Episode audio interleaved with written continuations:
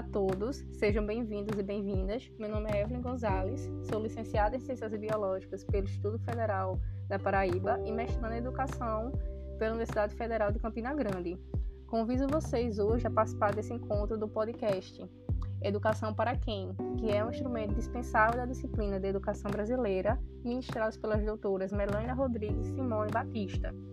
Hoje vamos começar mais uma discussão sobre temas relevantes sobre a educação, gerando reflexões, indagações e construção do saber coletivo, principalmente em externalizar os discursos para além da academia e fornecer debates para outros públicos. Caso tenha algum comentário, críticas, sugestões, entre em contato com minha rede social no Instagram.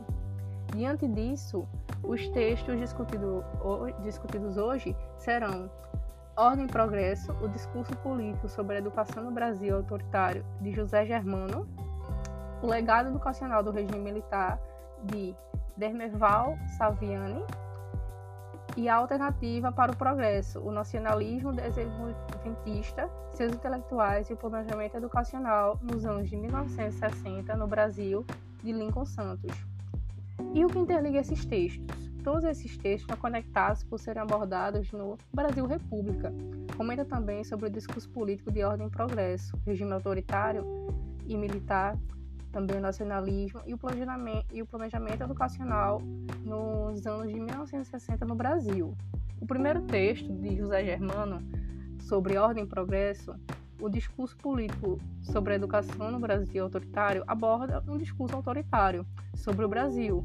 E diante disso, temos que recuar para o século XIX, que está vinculado ao regime militar de 1964 a 1985, com duração de 21 anos de intervenção militar.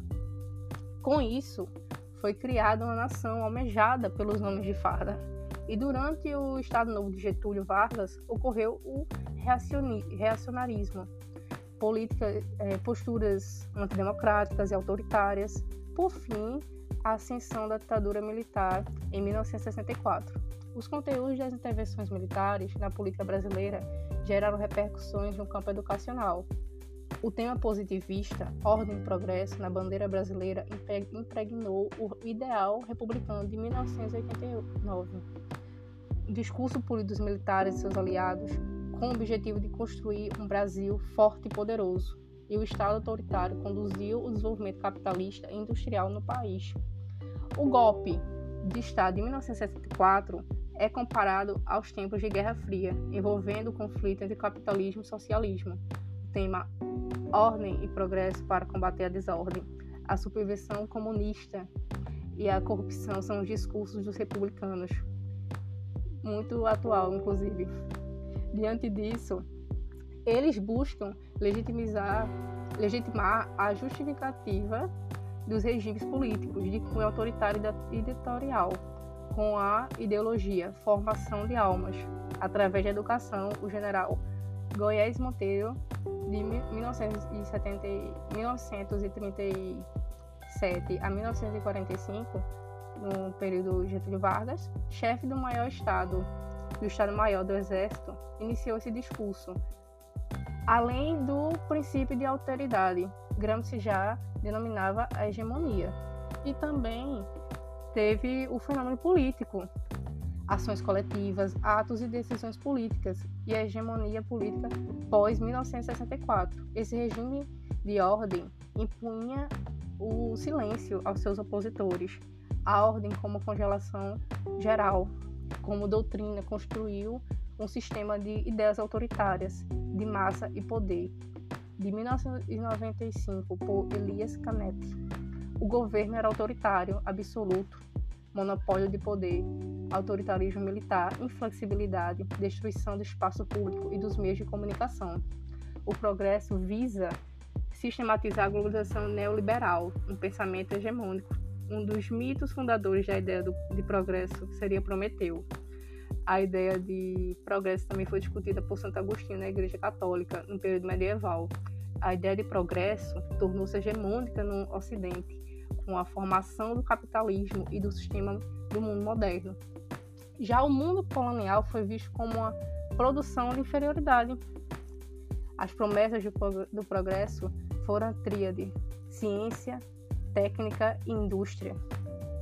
A Segunda Guerra Mundial, de 1939 a 1945, deu forças militares, militares a serviço da ordem social hegemônica, fortaleceu as tiranias políticas. O Brasil pertencia aos militares, com proposições é, positivistas, visto como um governo discricionário de salvação nacional. O exército foi visto como condutor do país em 1964. As ideias de Alberto Torres e Oliveira Viana, citados anteriormente no período Getúlio Vargas, foram retomadas às forças pelos militares.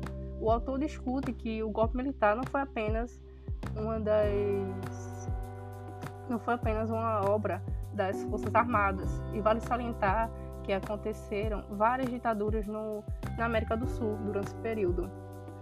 E o Brasil avançava para uma interrupção de democratização do discurso político sobre a educação em 1940. Foi imposto o silêncio, cessar as palavras dos perdedores. Discurso ditatorial salvacionista, caça às bruxas nas universidades, cultura popular e movimento da educação.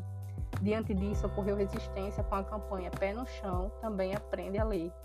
Foi uma das reformas de base e em 1970 ocorreu uma crise do regime militar, já no texto de Dermeval Saviani, o legado educacional do regime militar comenta sobre a implementação universal e compositória do ensino profissionalizante, fortalecimento da privatização do ensino vinculado à da educação aos interesses e necessidades do mercado como reforma da universidade. A sociedade brasileira na década de 1960 foi denominada de grande efervescência dos anos JK, os planos de metas e pelo slogan 50 anos em 5. A pós-graduação também teve mudanças e contribuições desse regime. E o texto 3 de Lincoln Santos, Alternativa para o Progresso, o Nacionalismo Desenvolventista, seus intelectuais e o planejamento educacional nos anos 1960 no Brasil, discute o planejamento educacional nos anos de 1960 com a ideologia desenvolventista, que foi símbolo do nacionalismo desenvolventista. A modernização do país passou da agrária para a industrial. Tem influência de muitos nomes como Anísio Teixeira, Paulo Freire, Darcy Ribeiro, dentre outros. É, a educação era vista como heterogênea, não hegemônica. Não era vista como heterogênea, não homogênica esse nacionalismo buscava a inclusão e a cidadania, não era centralizada. Por fim, podemos ver que foram, em relação ao texto 3 e os outros dois textos, essa ideia de buscar o nacionalismo foi com o intuito de descentralizar o poder, que era somente para alguns, e buscava realmente uma nacionalidade de forma inclusiva e buscando a cidadania. E por fim, as reflexões desses textos puderam me proporcionar novos olhares para a educação brasileira, inclusive a sua atualidade, né? Como a educação está hoje, como estamos caminhando. Espero encontrar vocês novamente para mais um episódio e agradeço a participação de todos e até a próxima.